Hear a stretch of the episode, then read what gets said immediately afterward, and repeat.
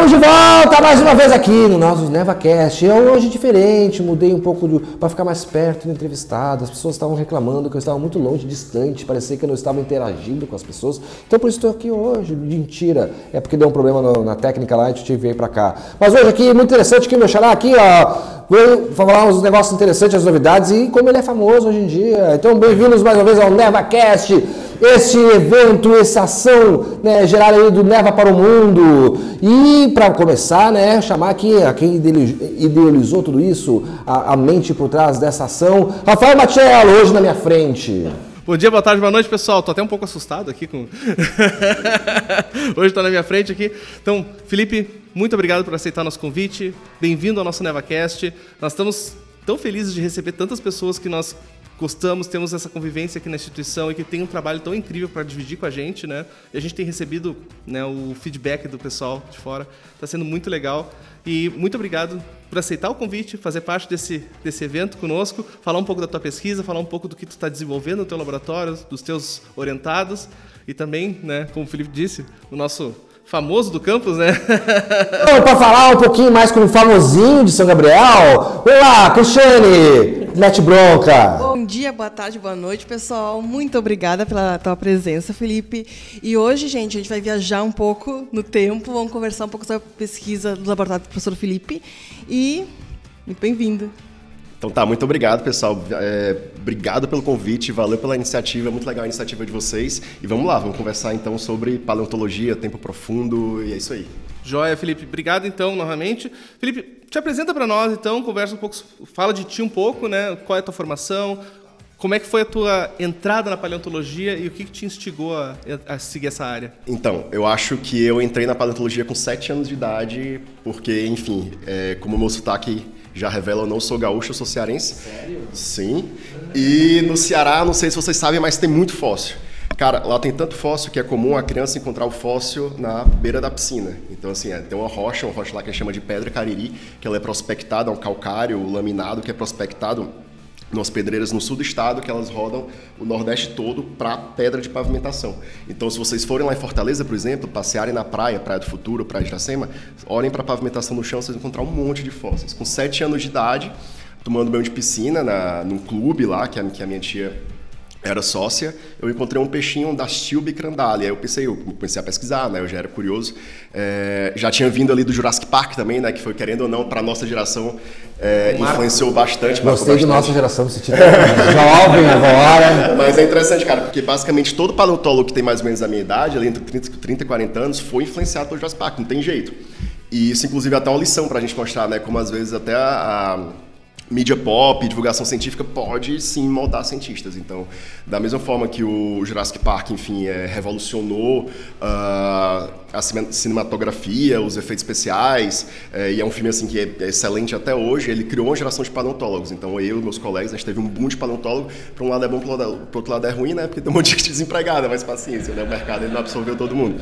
Então, com sete anos de idade, eu encontrei esse fóssil, pesquisei e descobri que ele tinha sido encontrado no Ceará mesmo, no sul do Ceará, um peixinho da Chilbe um fóssil muito comum. E meu pai me levou para lá, me levou para o Museu de Paleontologia de Santana do Cariri. Foi quando eu me apaixonei completamente por pterossauros, que é um, um, uh, um grupo de répteis voadores pelo qual o Ceará é famoso mundialmente, os melhores fósseis estão lá.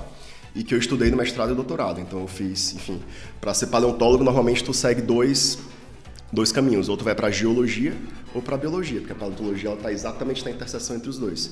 Então existem excelentes paleontólogos geólogos, excelentes paleontólogos biólogos, às vezes com campos de estudo levemente diferentes, mas todos fazem paleontologia.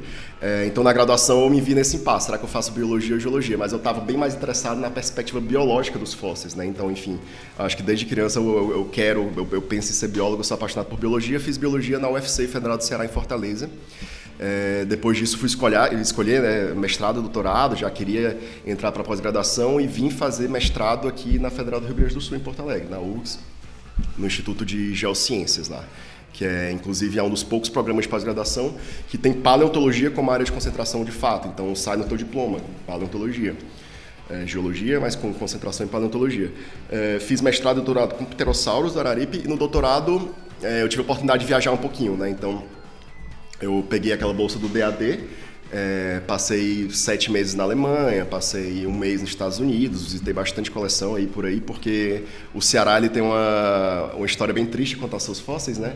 Que se você quer estudar fósseis cearense, você tem que viajar para o exterior. Eles, normalmente eles não estão no Ceará, eles estão voltando agora ainda bem é, por um esforço árduo aí de vários pesquisadores.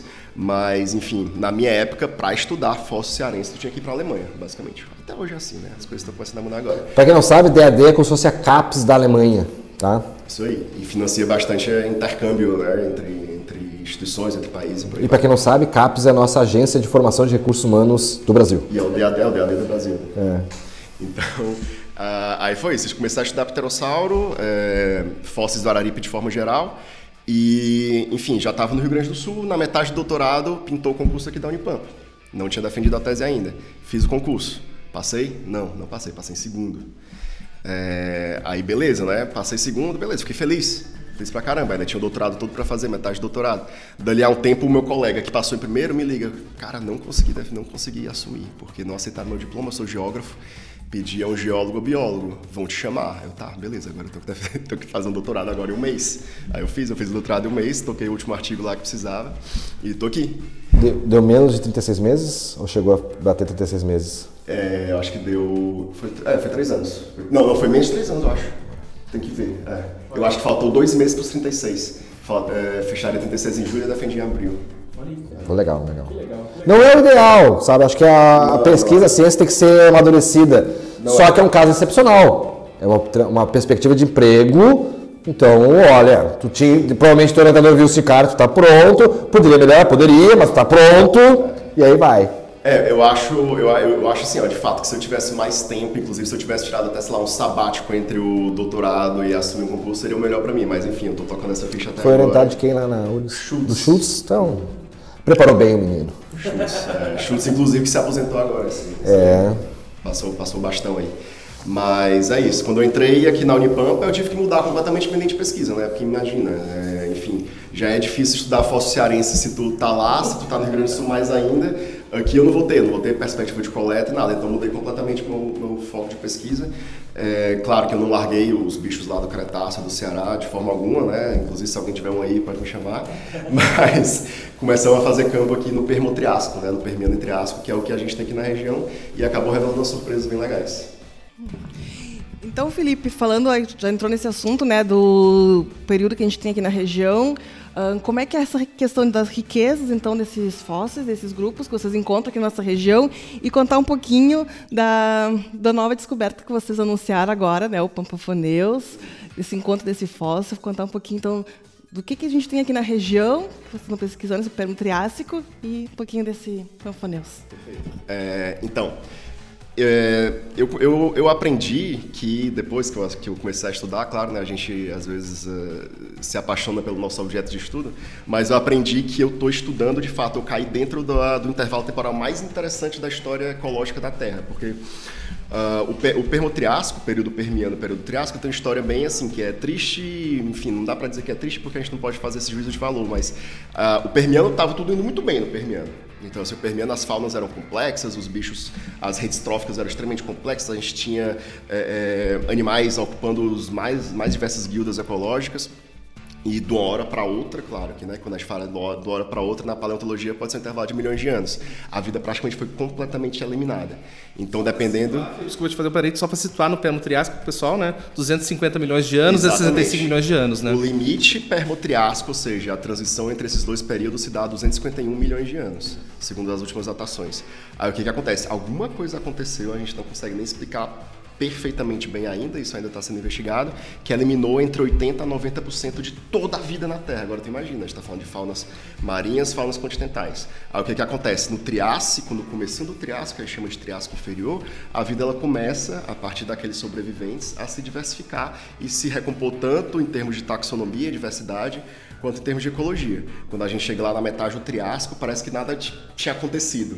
Então isso aí é uma, uma lição, né? Uma lição de que a vida é frágil, em primeiro lugar, mas que a vida ao mesmo tempo ela é resiliente, ela se diversifica, enfim, é, é, tudo isso registrado nas rochas daqui. Então São Gabriel, aqui a Unipampa, ela é muito privilegiada, porque a gente tem está muito próximo, assim, a gente está, sei lá, uma hora de distância de rochas da metade para o final do período permiano, que é de onde vem o Pampafoneus. Então, o Pampafoneus é um carnívoro de grande porte. É um bicho assim que só vai aparecer animais daquele tamanho lá na metade do Triássico. É, e a gente está muito próximo das rochas que eu sou mais fã de todas, que é a do Triássico Inferior. São rochas assim, ó, que historicamente falando, a gente conhece a existência delas desde a década de 60, a gente sabe da existência de fósseis nela nelas desde a década de 80, mas ninguém ligou para elas porque sempre, ah, tu vai encontrar uns bichos vagabundos, bicho pequenininho, não é um dinossauro, não, não é um carnívoro gigante. Então ninguém fazia campo, ninguém prospectava lá. Quando eu entrei na Unipampa, eu pensei, pô, a melhor coisa que tu tem que fazer é tu tem que procurar onde ninguém vai. Porque, tipo, se tu vai procurar, tu vai, tu vai pesquisar aquele grupo que todo mundo quer pesquisar, não é aí que as novidades vão aparecer. Então a gente concentrou nossas coletas e prospecções da campo no Triássico inferior, já encontrou um monte de coisa. Então a gente meio que conseguiu mostrar, olha, a formação Sanga do Cabral, o Triássico inferior, ele é extremamente produtivo. E agora, claro, que as outras instituições começaram a se ligar. mas. Concorrência, é, concorrência. É, exatamente. Mas, mas é isso. Então, isso é uma dica, inclusive, para quem está escutando, se alguém estiver iniciando a carreira científica, tente pesquisar o que ninguém dá bola, porque é aí que as descobertas, pelo menos na minha, na minha experiência, elas vão estar. Mas sim, a região é muito rica e ela é rica tanto em termos de produtividade de fósseis quanto de do intervalo temporal interessante para o estudo. Hoje é, é, um hotspot da paleontologia, intervalo permotriásico, da mesma forma que há um tempo atrás eram os grandes dinossauros, cretáceos. A paleontologia tem modas também. Então, há um tempo atrás, na década de 60, ninguém queria saber de dinossauro, só queria saber dos sinápsidos, né? É, aí depois virou dinossauro. Agora a gente está, enfim, o, o, hotspot mesmo é extinções em massa, é, crises bióticas, porque tem um paralelo muito importante e interessante com o que a gente está vivendo hoje. Né? Bom, Felipe, então já aproveitando justamente esse paralelo, né? Vamos fazer essa, essa buscar um pouco desse histórico e trazer o, quais são os desafios que vocês estão enfrentando, né? Justamente para olhar para um, um momento histórico distante, né, para nós. A gente estava olhando para o Jurássico, que é 65 milhões de anos, né? 60, 70 milhões de anos. Agora estamos olhando para 250 milhões de anos, né? O que, que é, quais são os desafios que vocês estão encontrando e qual é o, o, a beleza desse trabalho que vocês estão fazendo, né, em relação a esse monte de material que vocês estão achando? Bem, quando a gente trabalha é, no tempo profundo, é, tem uma série de, de desafios, né? Tem uma regra na paleontologia que nem sempre ela é respeitada, que é quanto mais antigo forem as rochas, mais raros vão ser os fósseis, porque as rochas são mais raras. Então, tu imagina, uma rocha que foi depositada há 200 milhões de anos, ela está, enfim, é claro que as rochas podem ser protegidas por várias razões, mas se elas forem expostas, elas estão mais tempo de exposição de intemperismo, de erosão, do que as rochas mais recentes. Então, via de regra, regra bem geral, claro que isso tem um, um bilhão de exceções, quanto mais antigo tu trabalha, quanto mais antigas são, são as rochas que tu trabalha, mais difíceis são de encontrar as rochas e os fósseis. Esse é um desafio que a gente encontra aqui. Por exemplo, Pampafoneus. Por que Pampafoneus é esse bicho que a gente, que o Matheus publicou o artigo é, esses dias, por que ele é tão raro? Porque é extremamente raro encontrar animais do Permiano aqui. É, a gente não sabe exatamente o motivo, as rochas estão aqui, né, os fósseis têm que estar aí.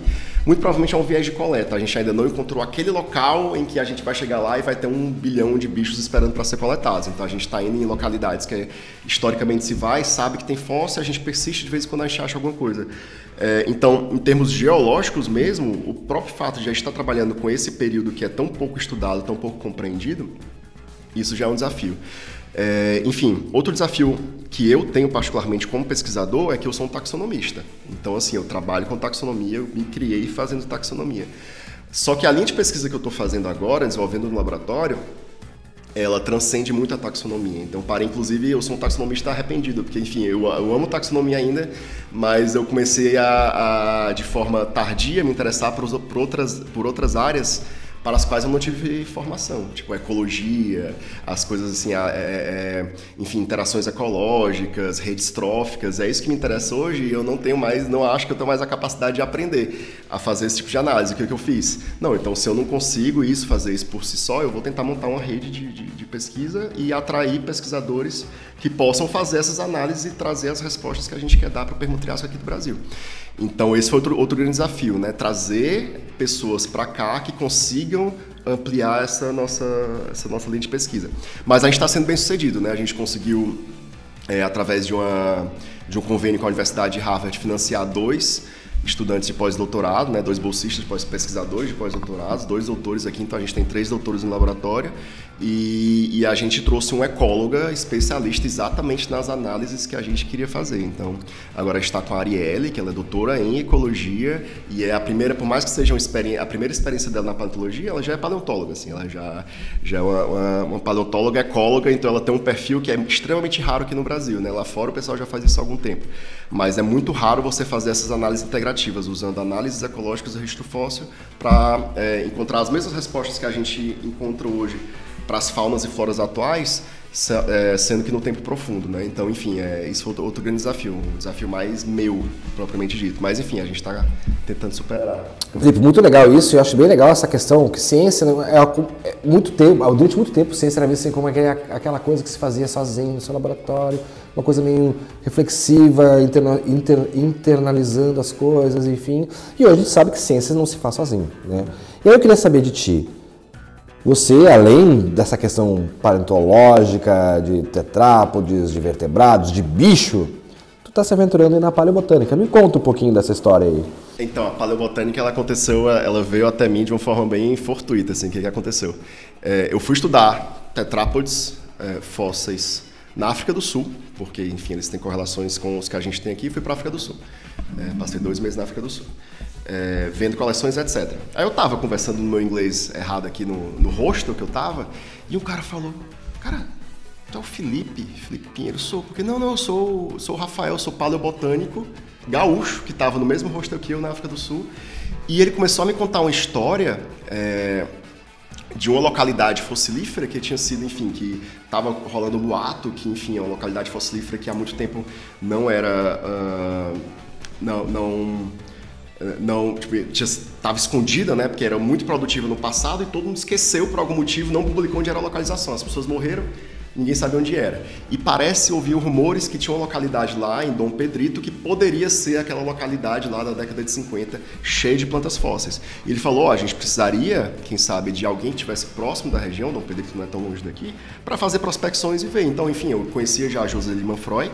É paleobotânica, hoje ela está na USP, né, ela é doutora em paleobotânica, e eu entrei em contato com ela, olha, enfim, é, tá, tá rolando isso aí, vamos lá, vamos ver o que está acontecendo ali. Então a gente foi lá para essa localidade, quando a gente chegou lá, enfim, era aquilo que eu falei que era o meu sonho de encontrar com tetrápodes, eu encontrei com as plantas, porque as plantas fósseis, elas apareciam assim, eram coisas assim, ridículas, assim, é, exatamente. Então, Aí assim, a gente, consegui, a gente começou a fazer, era um sítio fossilífero assim pequeno, é uma, é uma coxilha, literalmente uma coxilha, e a gente começou a traçar estratégias sobre como prospectar é, aquela localidade da forma mais produtiva possível. Então a gente traçou de fato, não, a gente vai fazer uma trincheira, vai pegar uma retroescavadeira, a gente vai nível a nível coletando tudo que a gente encontrar. Então é um trabalho que está produzindo muita coisa, tem muita matéria interessante e, enfim, claro que como, como o Felipe falou, isso eu não entendo nada de paleobotânica. Então assim, eu sou, eu, eu, eu falo até para Josima Foy, para mim eu sou mais a, uma base logística para a pesquisa ser é, desenvolvida. Então a gente está com estudantes de doutorado aqui no programa de pós-graduação, a Josi Ferraz, trabalhando com esse material, então sob orientação minha da Josi Manfroy, e eu estou me aventurando por aí, né? Eu, eu, gosto de, eu acho que eu gosto de aprender, então, enfim, eu, por mais que eu, eu ache eu, eu, me ache já velho para aprender uma série de coisas, mas o máximo que eu ainda consegui aprender dentro da minha área, do meu campo de pesquisa, melhor. E na, a melhor forma de aprender é tu interagindo com outras pessoas que sabem outras coisas que tu não sabe, né? Porque, enfim, se tu for atrás das. Agora, né, é, cheio de coisa para fazer, com, chegando aos 40 anos de idade, atrás das fontes primárias, daqueles artigos científicos que tu deveria ter lido há 30 anos atrás, é, muito, é um caminho muito mais complicado, né? Então, quando tu monta redes de interação, conhece pessoas, conhece pessoas que sabem sobre aquele assunto, é, conversa, troca ideia, assim que tu aprende mais. E trabalhando também, né? Quando tu coloca a mão na massa no campo de pesquisa, tu acaba aprendendo aquele conhecimento. Então, ó, hoje era para estar aqui conosco também a Joseline Manfroy. Infelizmente, por questões técnicas, não pudemos, porque ela em São Paulo, a gente ia fazer né, com a nossa plataforma virtual, mas não deu certo. Mas ela virá, porque aqui a ideia também é discutir ciência como um todo e ciência antártica. E a Josi tem uma história muito interessante com a Antártica, a gente quer trazer para fazer esse bate-papo muito legal com ela. Porque a ideia do NevaCast é isso, né? Fazer divulgação, conversar com os nossos parceiros internos, divulgar para todos vocês do Campo São Gabriel, da nossa Universidade Federal do Pampa, ou de outras áreas fora de São Gabriel, o que, que acontece aqui dentro? É uma ação né, financiada, a, a, a, promovida pela nossa uh, Pró-Reitoria de Extensão e Cultura, para trazer muita informação, muita descontração, também muitos Beatles. Não pode tocar Beatles? Não pode tocar Beatles, mas temos aí apoio, né? CDPq, CAPES, FAPERGS e vamos continuar aqui a conversa aqui. Matielo, vai contigo. Ah, não temos os direitos. Não temos direitos autorais. Então, se eu cantar aqui. Isso que, aí que vem o lance que eu falei em off, que o cara vem pra um troço que ele não assistiu. Isso é uma piada interna. Todo episódio tem uma música que não pode tocar. Viu? Ele acha que aqui eu sou só uma pessoa que tá pra avacalhar, mas tem um- um- uma linha, uma linha lógica, sim, o roteiro tá na sua cabeça. Vai, Marcelo. susto na primeira vez também. Felipe, nessa toda a vivência que tu tem, nessa experiência, nesses sítios fossilíferos, nas coleções que tu já viajou por vários lugares do mundo, né, conhecendo laboratórios, coleções e sítios, tem algum momento assim para tu contar para nossos ouvintes que foi aquele mais empolgante, aquele emocionante que marcou essa tua trajetória como paleontólogo? Eu tenho dois momentos é, que me marcaram bastante. Um momento mais pessoal meu e em campo, e um momento também pessoal, lógico, em coleção. O em campo foi quando, olha só, eu vim aqui para Unipampa e eu planejei, não, vou fazer minha primeira viagem de campo para essa formação geológica Sanga do Cabral do Triássico Inferior, onde ninguém nunca tinha encontrado nada. Só uns caquinhos de osso, um pedacinho de crânio ali ia colar. E nesse, mes- nesse primeiro dia eu coloquei na minha cabeça, parece que assim, eu não, não sou místico, tá? Não me entendam mal. Mas eu, eu até comentei com o meu, cara, amanhã eu vou pro Sanga do Cabral e eu vou encontrar um, um arcossauromorfo, que é o bicho que eu queria estudar, né? E ele, ah, tá, beleza, vai lá, boa sorte. Aí eu fui lá, a gente passou o dia todo em campo, encontramos um monte de fósseis, numa localidade assim, ó, que ninguém ia há muitos, muitos anos. Encontramos um monte de fósseis, a gente já estava muito satisfeito. Quando a gente ia indo embora, o- tinha um aluno meu, Jean Francis, não sei se vocês lembram dele, ele estava aqui batendo aqui na, Graças ao Gaudi, é, o Gaudi, exatamente. E ele tava com o pé em cima de um negócio que eu achei uma, uma rocha assim, é, é, rolada, que eu achei estranho. Eu peguei na- debaixo do pé dele, peraí, já, deixa eu ver aqui. E era o crânio do Teiu Jaguar Paradoxa, que foi um bicho que a gente descreveu é, em 2016, que foi assim, é, o fóssil provavelmente não vou encontrar mais nada tão incrível quanto, tanto assim numa perspectiva estética, o fóssil é maravilhoso, assim, o fóssil é lindo mesmo, quanto na perspectiva evolutiva, porque ele é um daqueles raros fósseis que são, entre aspas, aqui ó, na câmera, aqui ó, pra ver, transicionais. Então, assim, ele não, não é que ele seja um animal transicional, que ele está no meio da história evolutiva de dois grupos, mas não, mas ele tem uma série de características, uma, um mosaico de características apomórficas, plesiomórficas, que colocam ele na- na- bem na, como grupo irmão de um dos grupos mais importantes para a história evolutiva, tanto é, mesozoica quanto para as faunas modernas, que é os arcossauriformes, as aves, os crocodilos, os jacarés e os dinossauros. Então ele é o grupo irmão de toda essa diversidade. Então, enfim, foi um troço assim único, não vai acontecer de novo. Esse foi um momento interessante que me emocionou. Outro momento que, que me marcou foi em coleção, na África do Sul. Eu estava na África do Sul e estava conversando com um pesquisador, o Bruce Rubit, que é um pesquisador já é, é, já é já deve ter seus 70 anos de idade, é um cara assim bem, bem famoso lá, da bacia do Karhu. E ele é curador da coleção de vertebrados, isso inclui, enfim, claro, os vertebrados é, permotriásicos, tetrápodes, mas também os hominídeos. E, e eu estava conversando com ele mostrou um fóssil para mim, aí eu mostrou, ah, o que, que tu acha que é isso? Eu falei, é, não, eu acho que isso aqui é um anomodonte basal. Enfim, eu olhei assim, pareceu um bicho que a gente tem aqui, e eu falei ele, cara, tu é a primeira pessoa que fala isso e é exatamente a minha hipótese. Aí deu pra ver que eu meio que impressionei ele de alguma forma. Aí chegou no meu ouvido e falou assim, ó, tu quer ver os hominídeos? Aí eu cheguei, me arrepiei todo, né? Claro. Aí me levou pra uma... é, Ele assim, foi sussurrando.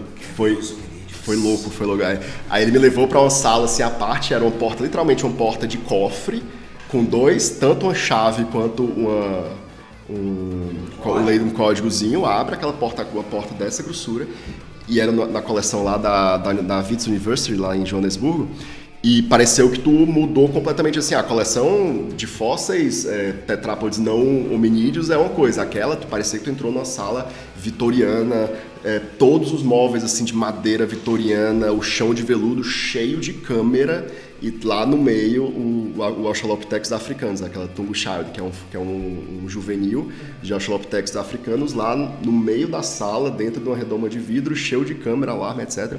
E quando eu vi aquilo, que é um fóssil assim, que todo mundo conhece, porque é um fóssil muito famoso, mas todo mundo já viu uma réplica, então poucas pessoas tiveram a oportunidade de ver o fóssil de fato. Aí, enfim, também é parece outra coisa assim que quase qua- é quase uma coisa mística assim, ó, que tu vê assim a, a tua- entrar em contato com a tua ancestralidade ali. É, daqui a pouco eu vou entrar em constelação familiar. Então, quem quiser saber mais de paleontologia, quiser saber o futuro, quiser saber se pode trazer aquele armudo perdido em três dias, ligue já, prêmio mercado. Vai, Marcelo. Mas aí é um falso assim também, não, tanto esteticamente quanto historicamente e evolutivamente é muito importante aquele material. E é um material assim que está tão, enfim, os fósseis mais importantes normalmente não são aqueles que são expostos, né? Eles estão dentro de, co de coleções, especialmente os zoológicos, aqueles, é, enfim, são os espécimes de referência, eles ficam muito bem guardados. Então, foi um privilégio muito grande eu entrar em contato com aquilo. E não só tinha, não tinha só aquele, né? Tinham vários Australopithecus africanos, tinha outros hominídeos e, e é incrível, assim, é um negócio bem, bem espetacular. Eu cheguei a marejar os olhos aí. Com toda certeza, né, Felipe? Que, que experiência, né, cara? É uma coisa assim, tu não iria, tu não iria participar dessa experiência, tu não ia ter essa experiência. Não. Normalmente tu não ia chegar lá e pedir, posso ver? Não. não, não tu não ia ter. É. Não era meu objetivo, né? Eu tava procurando exatamente os arcossauromorfos, aqueles que eu falei antes, uhum. tipo ter o jaguar, mas enfim, foi o fóssil talvez que mais me emocionou quando eu vi foi esse bicho. Legal, cara. E, bom, vamos partir um pouquinho agora pro nosso mais recente, né? O Pampafoneus. Uhum. Quem sabe tu fala um pouco dele para nós, o que foi essa descoberta, esse, é um dicinodonte, né? É um dinocefálio. Dinocefálio, aí, ó. Eu não entendo muito, né? Então, mas assim, uma coisa que me impressionou é que eles fizeram um modelo, né, em 3D, né? Vocês fizeram um modelo em 3D no, no laboratório e ele tinha dentes no palato, né? Que eu falei para os guris que estavam na, apresentando o, o espécime, né? Eu digo, nossa, que coisa incrível, né? Essa dentição Sim. dele e esse dente no palato, que coisa diferente. É, essa dentição no palato, na verdade, se tu for olhar esses bichos mais é, antigos, né? Para não usar a palavra primitivo, que é uma palavra que eu detesto, mas é, é, é uma característica plesiomórfica, assim, dentro de, de tetrápoda, então peixe tem dente no palato, boa parte dos grupos de peixe, e essa dentição no palato, no céu da boca, né, ela é retida em um monte de grupos. Então, o Pampa fondeus é um bicho é, interessante, né, porque normalmente a gente acha que é, quando você, enfim, é, leigos acham que fóssil necessariamente é dinossauro. E não, o Pampa fondeus é um sinapse, é um bicho muito mais parecido com a gente é, do que com os dinossauros. E eu, quando eu falo parecido com a gente, não falo só numa perspectiva evolutiva, que de fato ele é, mas também numa perspectiva anatômica também. Se tu comparar o crânio do Papafoneus colocar um crânio humano, tu vai ver uma série de similaridades que são homólogas, né? São herança é, de ancestralidade comum. Então, enfim, um bicho, ele é interessante por vários motivos. Né? Em primeiro lugar, ele vem de, uma, de um tipo de rocha, de uma formação geológica que é muito rara encontrar fósseis, que é a formação Rio do Rastro. Então, cada achado que a gente faz lá é uma comemoração. E o espécime que a gente coletou, o Pampafoneus, ele é o nosso aqui, é o segundo crânio que a gente tem de uma espécie que já tinha sido descrita. É, só que assim, é um crânio muito melhor preservado, é um crânio mais completo, é um crânio que não está distorcido, é, é um crânio pertencente a um animal um pouco maior e que conseguiu trazer uma série de informações que o material original não tinha é, oferecido ainda. E ainda assim, que eu acho assim, um bônus, é o fato de que, enfim, o bicho é de São Gabriel. E eu sou muito a favor de que, assim, ah, se tu coleta um fóssil em São Gabriel, aquele fóssil tem importância para São Gabriel. Então, assim, tem importância. Não, o fóssil não é só aquela, a, aquela a ponte para um artigo científico, ou então aquela, um, sei lá, uma... É, ele não está só, o seu valor não é só geológico ou científico, ele tem um valor cultural, ele tem um valor de, de, de identidade. Uma, tem, eu, tenho, eu conheço uma uma pessoa aqui de São Gabriel, de origem bem humilde, que ela me mandou uma mensagem ontem no WhatsApp, porque ela viu a gente lá no jornal do, de noite ali da, da RBS. Ela falou: Nossa, é, tu achou isso no, onde eu nasci, onde eu me criei? Eu não tinha ideia que São Gabriel tinha esse tipo de preciosidade. Aí eu falei assim: Poxa, isso aqui valeu a pena já. Então, se eu, só isso aqui, eu falei para ela: Só isso aqui. de me arrepiar, cara. É. Porque, olha. E, e, e, e assim, e, aí eu falei: Isso que vale a pena, porque quando, enfim, é, é quando a gente começa a, a, aquela aquela prática comum na ciência de ir para aqueles locais entre aspas, menos, menos desenvolvidos e trazer, né, tipo, todos aqueles bens culturais e científicos daquele local e trazer para os grandes centros, isso é uma prática colonialista, mesmo quando a gente pensa numa escala menor, né, porque, enfim, essas práticas colonialistas acontecem na ciência de países é, do norte global, explorando o sul global, Uh, sistematicamente por centenas de anos. Mas se olhar numa perspectiva mais local, isso vai acontecendo em micro eh, escala. Então, por exemplo, a instituição do, sei lá, de São Paulo, que eh, há dezenas de anos explora uma região miserável do Ceará e traz tudo para lá, estuda lá e deposita o lá. O é da, da, da instituição do Sudeste. Exato que explorou uma outra região e acaba tirando esse bem cultural Exatamente. do contexto. Olha, é. Pô, é aquela região que é importante. E uma coisa que, que as pessoas não percebem é que ah, isso é ciência, tu tem que ser, tu tem que há quem diga, né? Essência tu tem que, é, sei lá, é, transcender, transcender essa questão assim é, antropológica, essa questão, questão cultural, mas eu acho que não, porque se tu for ver essas instituições que adotam essas práticas coloniais, elas estão se beneficiando, então o recurso está indo mais para ela. Então, por exemplo, na hora que o um museu lá de, eu, vou dar um exemplo, eu não estou é, é, falando de instituições específicas, mas imagina um grande centro em São Paulo que o museu cobra uma entrada e a pessoa vai lá para ver aquele material que foi encontrado no interior do Ceará aquela renda devia estar sendo gerada, quem sabe, no interior do Ceará, né? É, vamos... Vamos, vamos pensar assim no contexto histórico mesmo, né? Lá, a coleção egípcia né, do Smithsonian. É coleção egípcia. Os caras estão faturando em cima da coleção egípcia. Eu acho que do ponto de vista científico, a ciência não é local, a ciência ela é por todo. Só que a ciência gera, consequentemente, ainda mais nessa ciência que tende, não vou, não estou usando de forma pejorativa, tá, gente? Ciência midiática. Porque nós temos aí, genoma, é uma ciência midiática. Né? Astrologia, a rocket science, a ciência de foguete, a paleontologia, né? Então, né, tudo isso, a física, no caso, ó, recentemente, né, Oppenheimer, né, tá na mídia e tem a ver tudo com contexto histórico, local, que também afeta o global. Então, acho que do ponto de vista da ciência midiática, elas têm um papel de divulgar o todo. Porém, toda a ciência gera um, gera um valor cultural. Né? Tanto que quem trabalha com genoma sabe que pô, consegue entender melhor as, as, as uh, vicissitudes dentro do contexto da evolução humana, dentro do contexto populacional, doença, né? e é muito legal ter aquele reconhecimento assim, pô, foi o cara da Unipampa que achou. Aonde ele achou? Na região tal de São Gabriel. O que, que tem ali? Pô, ali é uma comunidade XYZ que tem uma história própria dela e aí tem essa preciosidade, como diz aí a pessoa para ti. E a gente percebe isso, assim, é, é, histórias muito bem sucedidas de regiões que conseguiram é, desenvolver essa soberania sobre é, um, sei lá, eu vou falar de paleontologia porque é a área que eu mais tenho mais contato, mas, por exemplo, se tu for ver a região da Quarta Colônia aqui, é uma história recente, né? Uma história, é, foi estabelecido um centro de pesquisa lá, um CAPA, coisas lá de, de 10 anos atrás, e hoje em dia, enfim, é, é, acordado que todo fóssil encontrado naquela região tem que ficar lá, porque lá gera renda, gera emprego, é, gera cultura, gera visitação, turismo. Então, hoje em dia, a Quarta Colônia ela, ela, teve um impacto extremamente positivo em termos de renda mesmo por conta do registro paleontológico, né, da, do, da, do patrimônio paleontológico, inclusive agora com a aprovação do Geoparque da Unesco. Então, quem sabe a gente não consegue fazer aqui em São Gabriel, porque a gente pensar a riqueza paleontológica em São Gabriel, ela rivaliza a Quarta Colônia.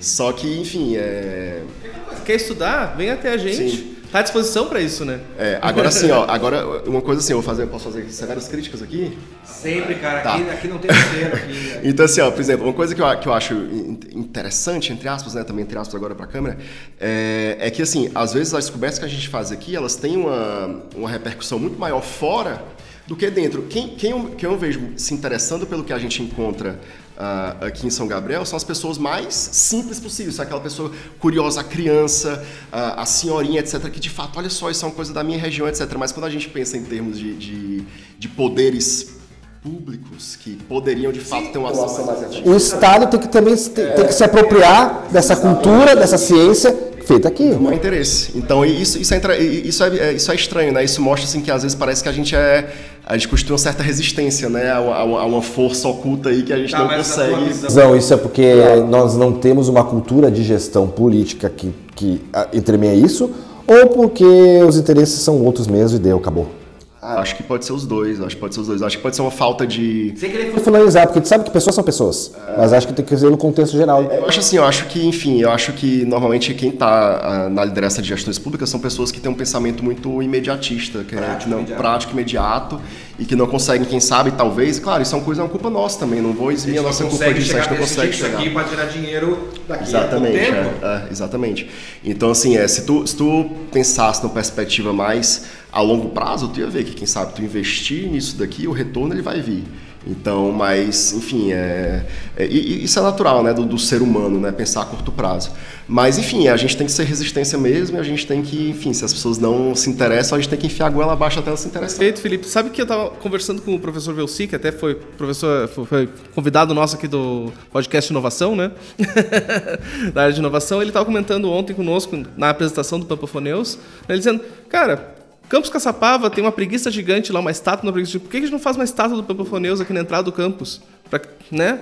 termos um marco da, também do nosso É, esse, nesse, esse projeto que a gente está desenvolvendo agora, ele tem, é, enfim, a gente fez questão de colocar um dos pilares do projeto a parte da extensão, né? Então a gente quer finalizar o projeto, se tudo der certo no começo do ano que vem, com exposição é, com aquelas, aquelas réplicas que a gente está fazendo, aquelas, aquelas impressões 3D, elas envolvem um trabalho assim muito grande nisso, né? Que é um trabalho tanto científico, né? Enfim, de tentar reconstruir o animal em vida, mas também a gente tem um artista que trabalha com a gente, que faz a modelagem tridimensional.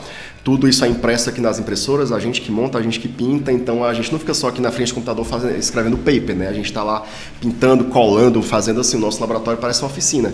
Então, é, enfim, a nossa ideia é fazer de fato todos esses animais, são 10 animais, inclusive animais grandes, é, com essa mesma metodologia, modelagem tridimensional, impressão 3D, etc. E fazer uma exposição aqui em São Gabriel que a gente não sabe nem onde vai ser ainda. A gente tem, o, o, a está fazendo a curadoria do acervo agora, está tudo na nossa cabeça e a gente vai propor para a prefeitura, olha, a gente tem isso aqui e a gente quer um local para expor. São Gabriel tem uma, uma instituição que não sei se é uma instituição de estado ou se é só uma iniciativa individual, que é a Igreja do Galo. É, já falei, é, falei com o diretor antigo da, da Igreja do Galo, com esse é, recente não falei ainda, e a gente tinha até é, essa exposição já é um plano que eu, que eu tinha, e, claro, ele foi crescendo, né, era uma coisa mais simples antes da pandemia, e a pandemia mudou um pouquinho as coisas, mas eu já tinha acordado com, com, com, com o diretor antigo que a gente faria lá naquela área de exposição é, de, de, de, exposições temporárias, a nossa exposição sobre extinção em massa permotriásica com essas réplicas é, lá na Igreja do Galo. Então, muito provavelmente vai ser lá. Então, enfim, com isso, a gente quer dar o pontapé inicial para esse projeto. Olha, enfim, o São Gabriel é uma área que, é, em uma determinada época do ano, não sei se todo mundo sabe, a gente tem uma visitação muito grande de pessoas de fora, argentinos e estrangeiros, que estão de passagem. Imagina se esses argentinos tiverem motivo para passar uma noite a mais. Imagina, coloca esse números, vamos ver quanto de renda sairia para o município se cada argentino tivesse motivo para, em vez de passar uma noite, passar duas. Então, esse é o nosso objetivo. Assim, ó, vamos tentar comprar mais uma noite dos argentinos com base numa exposição para paleontológica, com base na visita a um sítio paleontológico, claro, visita guiada, tudo feito bem certinho dentro dos conformes, mas uma coisa assim, ó, que pode de fato efetivamente gerar renda imediata para o município. Uma coisa assim, só para encerrar minha participação, deixar a Cristiane fazer o encerramento, que hoje ela que vai encerrar para nós. Já que tu faz parte dessa ciência midiática, né, me explica uma coisa. Por que sempre que se representa um dinossauro ou algum animal é, mais antigo que o recente, né, eles têm cor de diarreia. Boa pergunta. Eu acho assim, acho que a cor de diarreia é a cor mais neutra que a gente consegue, que o ser humano consegue imaginar, né? Porque acho que o paleontólogo ele tem muito medo de arriscar na coloração. Tu, vai, tu olha aqui ao redor, os bichos têm as mais diversas colorações, né? É, inclusive, uma das minhas linhas de pesquisa é paleocorpo, porque a gente consegue, de algumas, através de algumas metodologias, inferir, pelo menos mais ou menos, qual seria a coloração, porque a melanina ela preserva no fóssil, né? Essa é uma coisa. É... Parece piada, mas a piada tem um fundo de. Vamos questionar sobre isso. Sim, a melanina ela, ela, ela, preserva no fóssil, né? Especialmente dois, a melanina, tanto a eumelanina quanto a felmelanina, a felmelanina menos, mas elas deixam é, vestígios, elas deixam não só a melanina propriamente dita, mas produtos da degradação da melanina a gente consegue perceber nos fósseis. Então, em alguns casos, a gente consegue prever a cor. O problema é que as cores mais vibrantes não são cores expressas pela melanina. Tem outros pigmentos ali atuando que não se preservam. Então, a gente não consegue arriscar. Então, normalmente, quando a gente prevê a cor de um bicho, ele vai ter cor de diarreia, infelizmente. Mas... Cris, contigo, pode encerrar para nós, por favor. Felipe, muito bom esse nosso bate-papo. Realmente é uma área muito instigante. Quem tu começou falando, né, que tu foi lá da geração do Jurassic Park, realmente essa cultura pop, ela faz parte da nossa cultura. Acho que todos nós somos influenciados também por algum filme. E é uma área muito instigante e a vontade de continuar conversando, indagando, é, é muito, muito grande. Quero te agradecer, então, por estar participando do nosso podcast e pedir para te dar um recado para os nossos ouvintes, para os nossos alunos que têm interesse também nessa área e como é que também pode te contatar, como é que eles te encontram para conversar, do laboratório para participarem contigo. Tá, eu que agradeço o convite, a conversa foi muito boa, ela foi para caminhos assim que eu nem esperava, muito legal mesmo, muito bom trocar ideia com vocês sempre. É, enfim, Para me contatar, eu sempre, normalmente eu vou estar ou no laboratório de paleobiologia, para quem está aqui na, na, na Unipampa, ou na minha sala aqui no Administrativo 207, ou então rede social, e meu e-mail institucional, é, Instagram, eu não lembro qual é a minha. A gente vai botar aqui, não se preocupe, a gente coloca aqui em algum lugar, aparece aqui em algum lugar as, as indicações. Beleza, a minha mensagem final, vamos pensar na mensagem final, vamos ver. Tá, a minha mensagem final é que sim, se você for apaixonado, vai funcionar de alguma forma. Então, assim, ó, se tu quer, se tu gosta de fazer ciência, é, se tu acha que aquilo é para ti mesmo, que não é para todo mundo, inclusive até quando tu pensa assim, tu entra na biologia na graduação, tu acha que tu tem que fazer mestrado, doutorado. Não, pensa bem.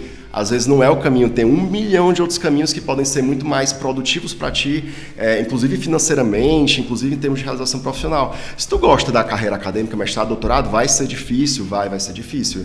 É, tu vai passar por vários percalços, tu vai enfrentar vários desafios, se tu é apaixonado vai dar certo. Mas, enfim, outra mensagem, talvez uma mensagem um pouquinho mais, é, é menos é, empolgante, mas exatamente isso, assim, ó, tenta ver que há outras opções além da vida acadêmica, tá? Além do caminho acadêmico. Porque isso é tem coisa... uma vida também. Né? Exatamente, exatamente. É, é, é, tem- tenta ver, ó, vida acadêmica, não tentem subestimar a palavra vida dentro dessa expressão, porque ela é importante também. É verdade. Felipe, muito obrigado mesmo pela tua participação, cara. Foi realmente uma discussão incrível que a gente pôde ter aqui. A gente quer de novo trazer e trazer teu grupo também para discutir conosco. Acho que vai ser muito legal. Fica o convite, vamos fazer um. vai- Fica o convite. A Josi, vai, a Josi Manfrol vai participar, tu esteja convidada para poder ajudar a pautar. Vamos fazer de repente um episódio sobre cultura pop, como influencia a ciência e vice-versa. Como a música é cultura pop, ciência se interagem. E teu grupo também falar de outros achados, enfim, tem muito. É mídia, gente, ele é famoso. Fazer um episódio sobre aquela banda T-Rex. Então, viu? T-Rex, Arctic, Arctic Monkeys. Né? Então, vamos fazer um episódio, um episódio especial aí, mais descontraído, né? Apesar de estar sempre sendo descontraído aqui, né? E é isso aí, gente. Muito obrigado. Esteja aí, ó. Nos siga, qualquer, todas elas funcionam. Nos, nos acompanhe nas redes aí. E aí, ó, nos vemos no próximo episódio. Abraço, gente. Valeu, tchau.